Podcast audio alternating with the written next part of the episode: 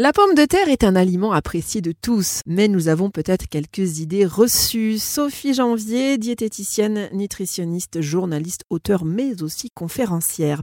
C'est une idée reçue de dire que les pommes de terre font grossir Eh bien, comme tous les féculents, les pommes de terre sont plus caloriques que les légumes. Par exemple, la pomme de terre, c'est à peu près 90 calories contre à peu près 20 pour une carotte. Donc, c'est un peu plus calorique, mais ce qui est intéressant dans la pomme de terre, c'est que dans la catégorie des féculents, c'est loin d'être la plus calorique puisqu'elle est moins calorique que le riz ou les pâtes à quantité égale, hein, à peu près 30% de moins pour une même portion. Bon, la petite différence, c'est que souvent la pomme de terre, on la mange avec des matières grasses, euh, du beurre, de l'huile, et là, l'addition calorique peut vite grimper. Les frites cuites à la friteuse, par exemple, eh bien, ça peut aller jusqu'à 300 calories pour 100 grammes. Donc, en gros, mon message, c'est que comme souvent en nutrition, l'idée, c'est pas de se priver de quoi que ce soit, et donc pas de se priver de pommes de terre mais d'en manger avec modération et sans les noyer dans la matière grasse. Cuire les pommes de terre avec la peau euh, pour préserver leurs vitamines, c'est une idée reçue ou pas, Sophie? Alors non, c'est pas une idée reçue. C'est vrai qu'on préservera mieux la vitamine, euh, enfin les vitamines et aussi euh, la texture de la pomme de terre.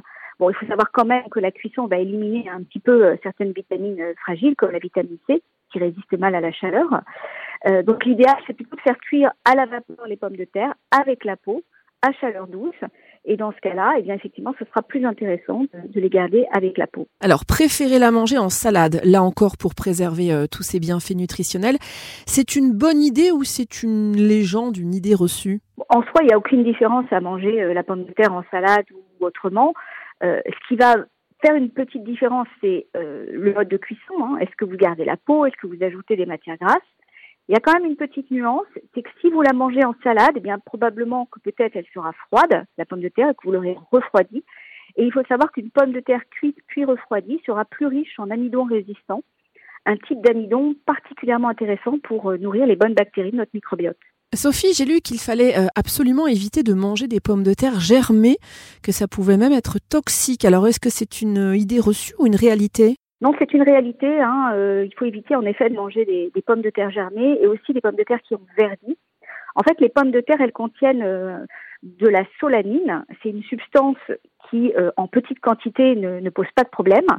Mais quand la pomme de terre va avoir germé ou verdi, eh bien, il y a plus de solanine et là, ça peut devenir potentiellement toxique euh, et donc problématique pour le système digestif. Alors la pomme de terre se digère moins bien en friture.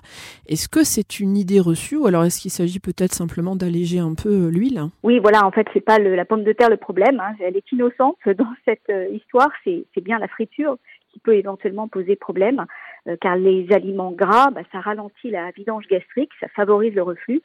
Donc, effectivement, la pomme de terre en friture peut être pour certaines personnes plus difficile à digérer. Alors, je consomme de préférence des pommes de terre nouvelles, eh, car je crois qu'elles sont très riches en vitamine C. Est-ce que c'est une idée reçue, une fausse info, ou alors euh, pas du tout, c'est vrai? C'est vrai, euh, la pomme de terre nouvelle euh, contient jusqu'à deux fois plus de vitamine C. Alors, attention, il ne faut pas qu'elle ait voyagé pendant des jours et des jours, hein, sinon il y en aura moins en moins de vitamine C.